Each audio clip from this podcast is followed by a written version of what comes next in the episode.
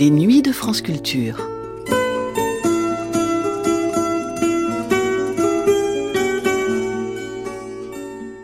En 2016, Camille Jusa revisitait huit lieux ayant marqué l'histoire de l'architecture. Dans le quatrième épisode de cette série, 55 ans après son inauguration, c'était vers l'aéroport d'Orly qu'elle embarquait les auditeurs du génie des lieux, le temps d'un documentaire naviguant entre la modernité poétique des premières années d'existence de l'aérogare et son éprouvante réalité du XXIe siècle. Un documentaire auquel les échos de la bande-son du film de Chris Marker, La Jetée, apportaient de la plus élégante manière l'inquiétante beauté des terrasses et du ciel d'Orly, de ces horizons saisis en 1961, au-delà desquels, plus loin encore, comme Céline l'écrivait, c'est les pays inconnus, la Chine, et puis rien du tout. Le génie des lieux, l'aéroport d'Orly ou le charme désuet de la modernité, une émission diffusée le 31 juillet 2016 sur France Culture.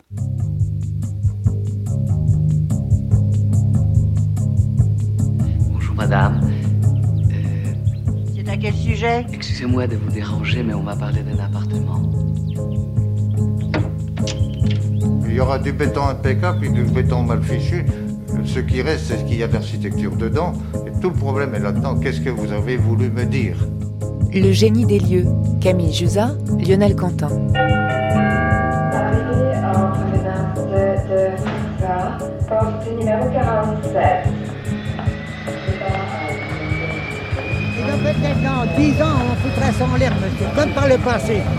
Ça, c'est une honte. Regardez-moi la, la tête que ça a. On dirait une trifilerie de pétrole. Oui, c'est gentil aussi. Et les conditions, vous les connaissez? Bah, il y aura un supplément pour l'eau, la plomberie est toute neuve. L'architecture, on la ressent. On la ressent physiquement. La porte. Épisode 4, l'aéroport d'Orly ou le charme désuet de la modernité. Départ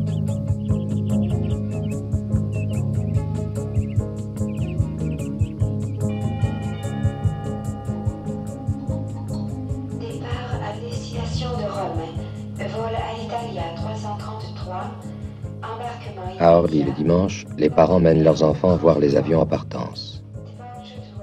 De ce dimanche, l'enfant dont nous racontons l'histoire devait revoir longtemps le soleil fixe, le décor planté au bout de la jetée et un visage de femme. Rien ne distingue les souvenirs des autres moments. Ce n'est que plus tard qu'ils se font reconnaître à leur cicatrice.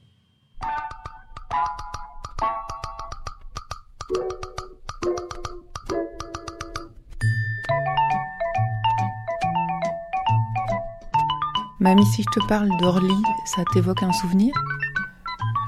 Oui, euh, a priori, ça me rappelle un souvenir assez drôle. Ça devait se passer vers euh, 1961. Et avec mes deux petites filles, je devais repartir en Algérie. Et quand nous sommes arrivés à l'aéroport, j'ai été un peu accablée d'apprendre que l'avion qui devait nous ramener venait juste de partir d'Alger. La perspective d'attendre assez longtemps, ça devait bien demander, je sais même plus quoi, deux heures, trois heures, je suis incapable de le dire maintenant. Avec deux enfants, l'une ne bougeait pas dans sa petite nacelle, elle n'avait que quelques mois, mais l'autre, euh, de trois ans, était assez dynamique et a appris ce jour-là à monter les escalators dans les deux sens, c'est-à-dire même en montant quand il descendait. Oh, ce jour-là, quelle horreur.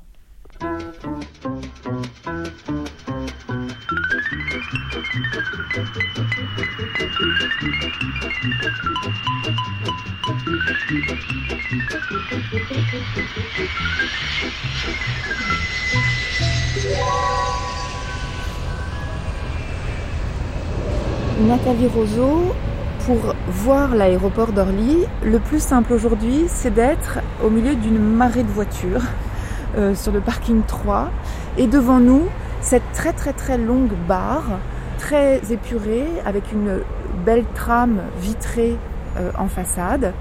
Qu'est-ce que vous pouvez nous dire du point de vue de l'architecture de ce bâtiment? donc le bâtiment, c'est une grande barre, très très sobre, très monumentale aussi par son échelle, qui a deux façades hein, qui sont traitées de manière différente. Une façade côté ville, donc avec des panneaux démontables sur une trame de 8 mètres 38 qui sera redécomposable en différents modules. Et puis côté piste, une façade beaucoup plus ouverte, beaucoup plus vitrée, qui va notamment euh, permettre de jouer sur toute une série de reflets, mais aussi d'offrir la possibilité euh, aux visiteurs et aux passagers de découvrir l'horizon de la piste et du tarmac. Alors peut-être faut-il restituer euh, la naissance d'Orly Sud. De ce point de vue-là, la France regarde beaucoup du côté de l'Amérique, L'idée étant de faire d'Orly, qui a été euh, un camp d'aviation, qui est déjà une, histoire euh, euh, derrière lui, l'un des aéroports les plus spectaculaires sur la scène mondiale, qui va à la fois témoigner de la prouesse technologique, architecturale de la France, qui s'inscrit dans le cadre de son redressement après la Deuxième Guerre mondiale, mais qui va aussi être un instrument, d'une certaine façon, de propagande du transport aérien. Euh, pour les, futurs euh, passagers euh, que sont les nombreux visiteurs qui vont séjourner à Orly. La nationale 7 va être déviée donc, de son tracé romain pour passer en dessous de l'aérogare, ou alors l'aérogare est posée sur la nationale 7, à la fois effectivement pour permettre l'accès par cette voie qui, qui est historique, et ensuite, effectivement, derrière cela, il y a l'idée d'arriver de manière frontale. On voit notamment euh, des photos de chantier, on voit le squelette de la structure qui s'élève. Euh, c'est des photos assez saisissantes. Et avec cette grande voie autoroutière euh, qui, va passer en dessous et qui fait que la voie fusionne d'une certaine façon avec l'aérogare. Donc oui, il y a l'idée d'une composition, mais d'une composition qui doit être vécue de matière cinétique par la vitesse euh, par l'automobile et avec effectivement ce lien très très étroit entre l'avènement euh, démocratique de l'automobile et l'émergence de l'aviation comme transport civil, loin d'être encore un transport de masse, mais en tout cas un transport qui est prometteur.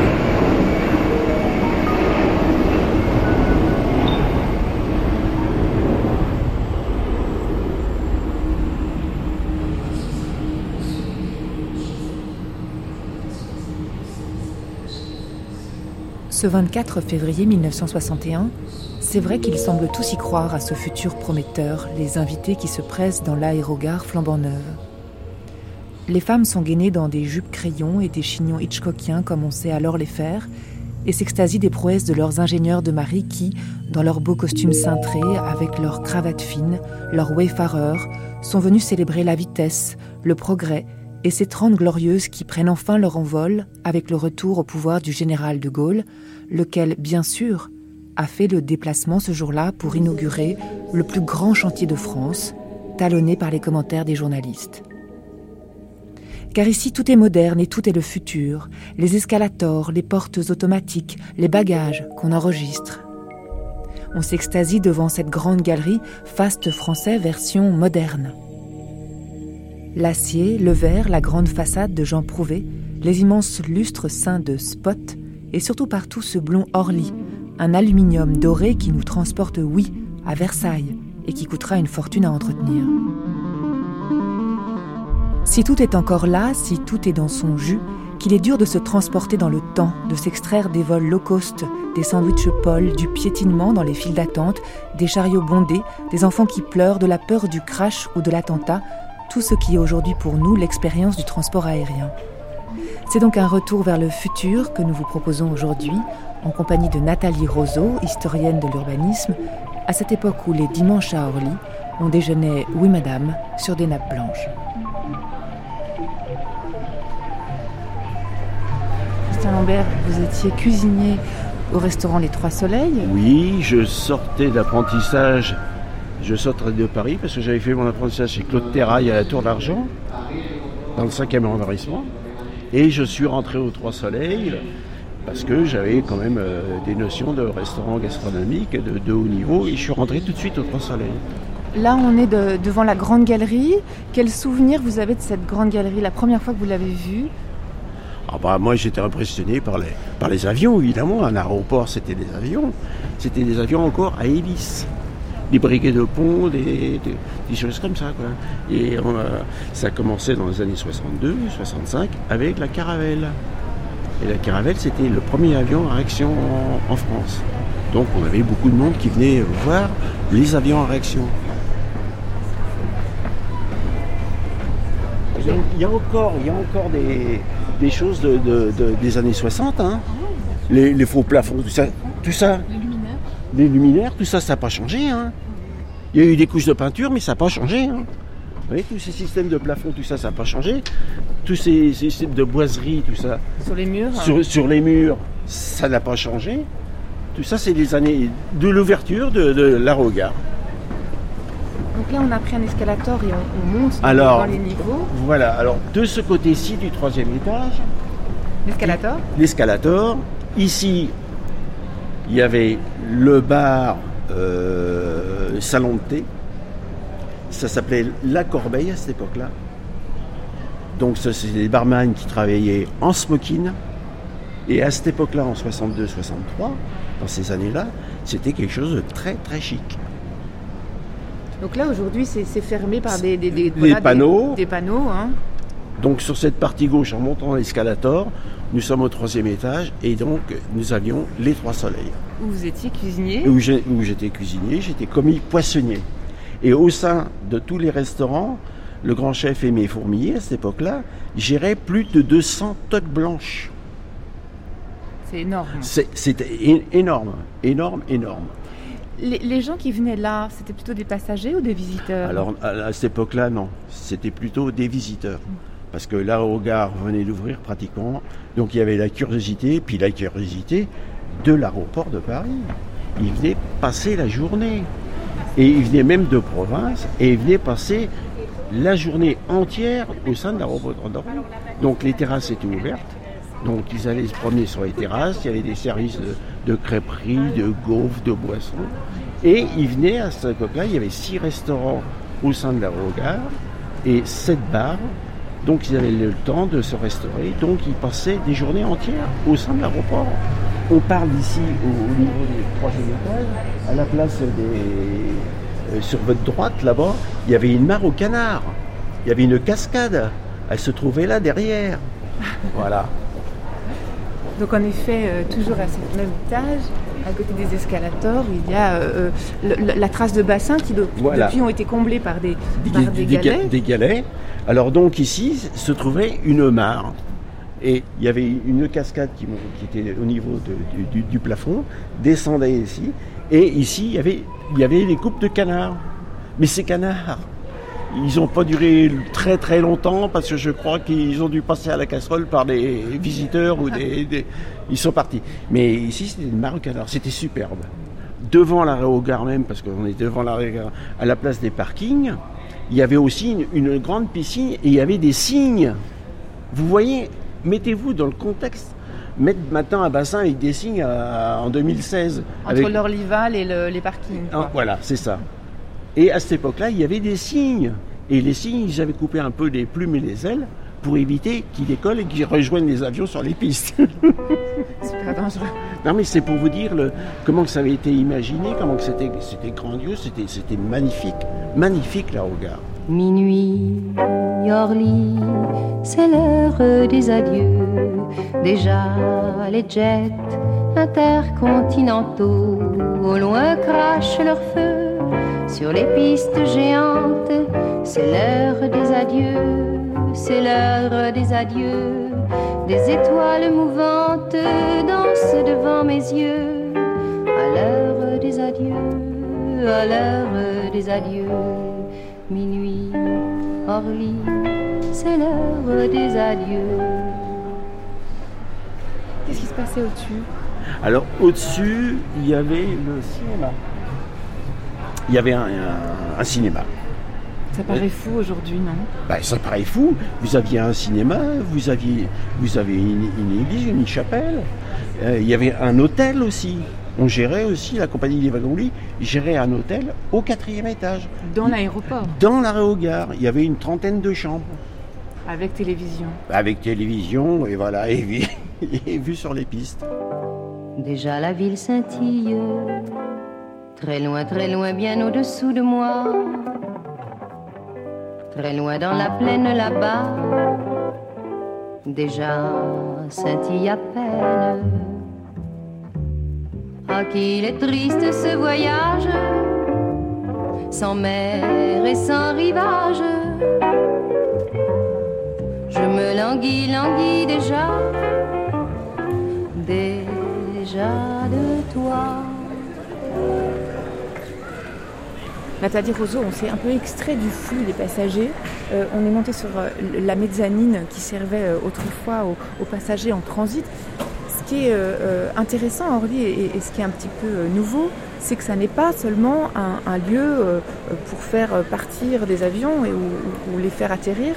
On met beaucoup de choses dans Orly et ça c'est assez nouveau. On met quasiment toute une ville. Oui, alors il y a eu aussi un certain nombre de visites le voyage d'études réalisé euh, par euh, l'autorité euh, aéroport de Paris, les ingénieurs, les exploitants, etc., qui sont notamment allés voir ce qui se passait aux États-Unis, qui sont un peu pionniers là-dessus et qui ramènent des rapports, des impressions en disant que là-bas l'aéroport est comme un théâtre. Donc l'idée effectivement est de, de spectaculariser l'aéroport et on dira Orly c'est toute une ville, c'est comme une ville ce qui permet aussi à l'autorité aéroportuaire, et ce n'est pas anodin, d'engranger un certain nombre de recettes liées euh, à l'exploitation des commerces, euh, du cinéma, des restaurants, des bars et des terrasses. On vient voir non seulement les aéronefs, le tarmac, euh, les envols, les décollages d'avions, les passagers qui ont la chance effectivement de monter dans les avions, mais on vient voir Orly Sud. On vient voir cette méga structure et d'autant plus que Aéroport de Paris veut faire toute une promotion pour effectivement faire visiter Orly. On connaît effectivement ces différentes publicités qu'on voit dans le métro, etc.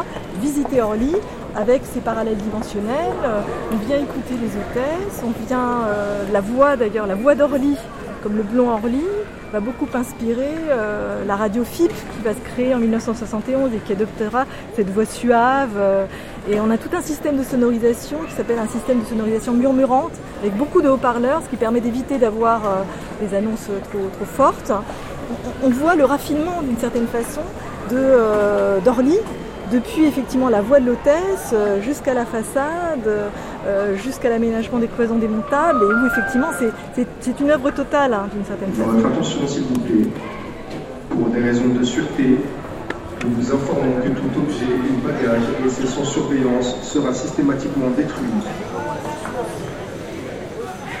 on va promouvoir effectivement la visite d'Orly en accédant en automobile ou même en accédant en vélo, puisqu'effectivement il y a le chemin de ronde tout autour euh, de l'aéroport d'Orly qui est empruntable par les bicyclettes, euh, ce qui va donner lieu effectivement au fameux dimanche à Orly. Euh, et qui ont marqué plusieurs générations, dont des générations d'enfants qui aujourd'hui sont un peu plus âgés, mais qui se souviennent très bien de leur dimanche à Orly. Orly est, une attraction qui figure d'ailleurs dans l'officiel des spectacles. On atteint combien de visiteurs De 1962 jusqu'à 1966, on est autour de 3 à 4 millions de visiteurs par an. Et euh, là où on se bagarre, c'est est-ce que c'est le premier monument de France visité ou alors il, se passe derrière le château de Versailles? Enfin, on compare avec euh, des monuments extraordinaires, la Tour Eiffel étant reléguée euh, bien derrière, effectivement, Orly et le château de Versailles. Y a longtemps que plus personne ne vient admirer les avions et longtemps que les terrasses sont fermées.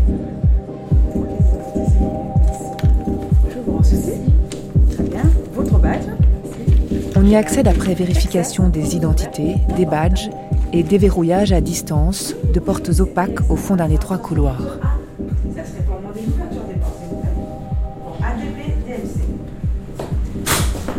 Adieu la mise en scène, adieu le fast. Je vous en prie. Au revoir. Je vous en prie.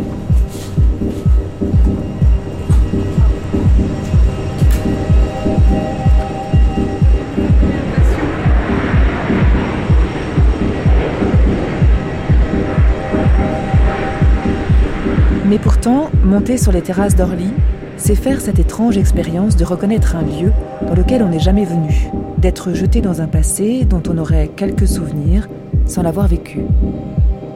Là-haut, dans le bruit des réacteurs et la chaleur du kérosène, rien n'a bougé, comme si on avait jeté la clé hier.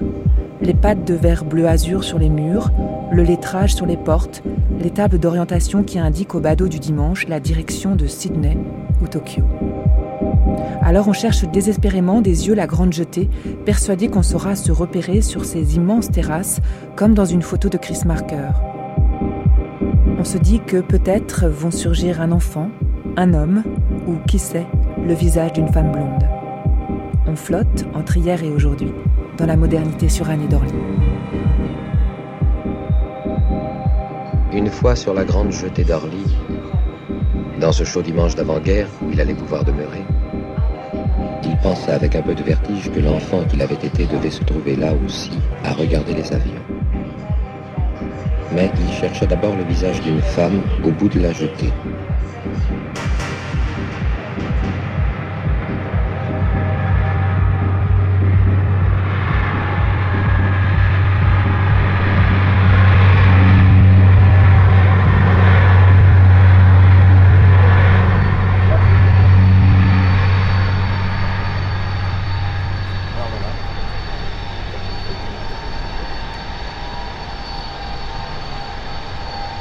Regardez les terrasses. Encore une, deux, trois niveaux.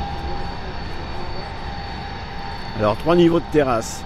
Là, nous sommes ici, nous sommes au, quatrième, cinquième, sixième, septième étage. Alors tout ça, c'est le, le- le dimanche, le week-end ici, c'était noir de monde. Noir de monde. Quand vous pensez que les grands départs en vacances, on faisait 5000 couverts en restauration, euh, l'entrée de la regard en c'est- ça citait par milliers de visiteurs, des gens qui, qui se promenaient, qui venaient voir les avions. Et alors on est vraiment juste au-dessus du tarmac, on entend les, les avions, hein, là, on entend les... les- C'était comme ça, c'était bruyant comme ça? Euh, c'était bruyant, mais c'était pas le même bruit. Parce que je vais dire une chose, il y avait très peu de caravelles en 62-65, très peu de caravelles, donc le bruit euh, de la caravelle était à peu près un peu plus puissant que le, le Corsair, là, que l'Airbus. Mais qu'est-ce qui était charmant, c'était les avions à hélice. Parce que je dis, les avions à hélice, c'était un bruit pétaradant. Des fois, il y avait des flammes qui sortaient des moteurs à l'arrière, une fumée d'enfer, et c'était un bruit. Mais c'était super de voir euh, des avions euh, décoller. On avait des, des- bornes d'accès, donc on mettait le ticket de quai euh, euh, qu'on achetait, donc euh, pour la somme modique de 50 centimes, puis de 1 franc, parce que euh, s'est dit que c'était tout à fait bien d'augmenter le prix pour pouvoir engranger plus de recettes, puisque ça avait autant de succès. Des bacs à sable hein, qui existaient aussi, où les enfants jouaient. Les familles étaient vraiment endimanchées, enfin c'est pas pour rien qu'on parle des dimanches à Orly.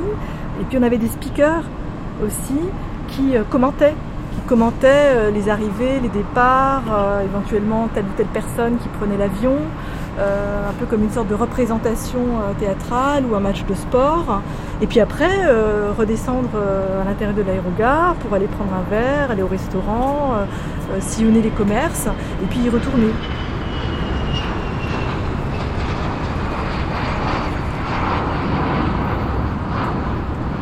Des terrasses, c'est à la fois euh, le- le- leur succès absolument fabuleux et puis en même temps euh, leur fermeture, suite euh, notamment à une série d'événements et aux premiers attentats qui ont marqué la plateforme, notamment Carlos pour le front de la libération palestinienne, qui d'une certaine façon marque le, début de la fin de l'accueil du public à Orly. Mais derrière cela, c'était aussi euh, le fait que la- l'ère du, passager, enfin l'ère de la figure du visiteur euh, était euh, achevée au profit de l'ère de la figure du, passager. Et qu'effectivement, euh, le visiteur n'était plus forcément l'un des publics privilégiés de l'aéroport. Donc on est vraiment dans une phase de transition avec à la fois effectivement le monument Orly qui est célébré et puis en même temps déjà l'anticipation sur ce que va être le futur du transport aérien, le futur de la pratique du transport aérien, où à l'occasion notamment de la conception de Roissy, on commence à imaginer des pièges à visiteurs, c'est-à-dire des moyens effectivement d'éviter que les visiteurs ne viennent trop nombreux à Roissy, parce que les exploitants euh, euh, n'ont qu'une envie, c'est euh, de faire circuler les passagers et voient bien qu'effectivement il y a une contradiction, il y a une confrontation entre à la fois effectivement euh, euh, le monument euh, qui permet de séjourner à l'aéroport toute la journée et puis en même temps l'équipement qui doit faire circuler les flux. Donc ces pièges à visiteurs, on retrouve ça dans, un certain nombre de, notes internes d'aéroport de Paris, qui consistent à ne pas faire de terrasse à Roissy, à rendre payants euh, les parkings ou euh, à les exfiltrer euh, à l'extérieur. Et Roissy va s'inscrire effectivement dans un, dans un tout autre âge. Monsieur là, bonjour. Partez sur quelle destination Marrakech. Marrakech, parfait. Je vais prendre des passeports s'il vous plaît. Sonia Benkevi, c'est quoi de travailler à Orly Alors, travailler à Orly, c'est du sport. Parce qu'en en fait, avec euh, l'augmentation des vols sur Orly Sud par rapport à quelques années, c'est vrai que maintenant, voilà, euh, on a pas mal de vols et de belles destinations qui se sont rajoutées. Comme nous, WFS, en fait, on s'occupe de différentes compagnies. Il faut savoir, euh, voilà, dès qu'un vol est terminé, regarder à vue de tête si tout se passe bien sur le compagnie, mettre des renforts. Enfin, voilà, c'est c'est une sorte de hub en fait. Donc voilà, on est une sous-traitance, mais il faut vraiment être vigilant sur toutes les compagnies pour euh, justement faire en sorte que voilà, les avions partent, les passagers aussi, parce que des fois notre rôle aussi c'est de indirectement de speeder les passagers, parce que les passagers, une fois qu'ils sont enregistrés, ils sont déjà dans l'avion. Alors nous, notre rôle c'est de devoir dire messieurs dames, il faut monter, messieurs dames, vous êtes arrêtés là, allez-y, on, on, vous accompagne en porte d'embarquement. Donc voilà, donc c'est pour ça qu'au final c'est du sport.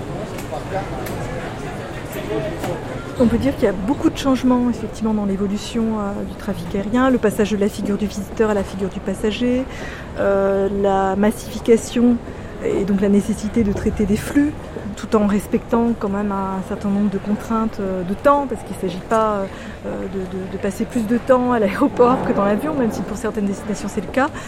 L'un des grands changements, alors qui ne date pas non plus d'hier, c'est la question de la sûreté dès 75 et 78, un certain nombre d'attentats ont lieu effectivement à Orly, qui du coup touchent à la nature euh, euh, très positive et très optimiste d'Orly. C'est-à-dire que l'actualité politique s'invite à Orly, y compris effectivement ses revers les plus sombres. Donc un changement qui du coup s'est traduit aussi par euh, toute une série d'aménagements supplémentaires, de filtres, de protection, de barrières, de clôtures, qui ont surenchéri je dirais, par rapport aux aménagements qui avaient été faits précédemment. Et donc du coup, plutôt que d'être euh, désormais l'aéroport euh, une, promesse du futur, ou en tout cas la promesse d'un futur plutôt radieux, on est dans l'incarnation d'un présent et peut-être même d'un futur plus incertain.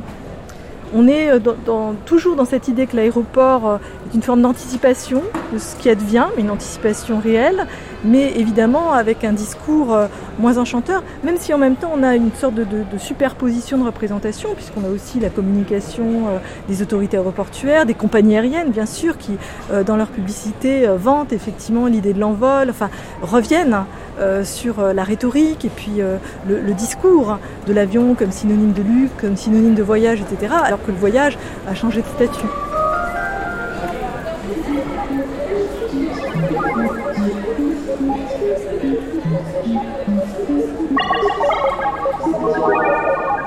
À Orly le dimanche, les parents ne mènent plus leurs enfants voir les avions en partance. Les escalators qu'ils s'amusaient à remonter à l'envers ne débouchent plus sur la mezzanine des passagers en transit, mais dans un McDo qui s'est payé la vue sur le tarmac. Au milieu de la grande galerie, sans cérémonie, on a installé des fils de guidage et des portiques pour la masse de passagers agglutinés devant les contrôles de sûreté. Le blond Orly s'efface derrière de grands panneaux publicitaires qui pendent du plafond. Sur la belle esplanade, on a escavé tout ce qu'on a pu pour caser deux parkings en silo, des bretelles d'autoroute, l'Orlival et même un tram. On n'arrive plus ici en majesté, mais dans le temps contracté des chantiers successifs. Alors, dans la magnifique aérogare d'Orly, l'anticipation ressemble un peu à une fuite en avant.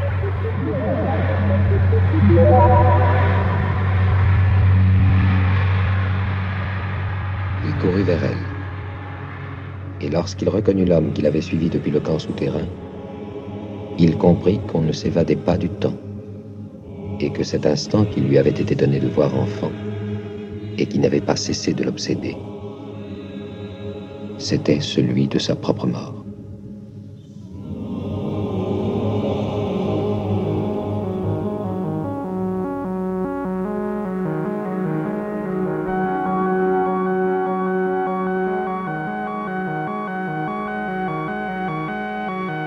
C'était Le génie des lieux, Épisode 4 L'aéroport d'Orly ou le charme désuet de la modernité. Avec Nathalie Roseau, Christian Lambert et Sonia Benkelil. Prise de son Étienne Leroy, mixage Stéphane Desmond. Une émission de Camille Jusa réalisée par Lionel Quentin.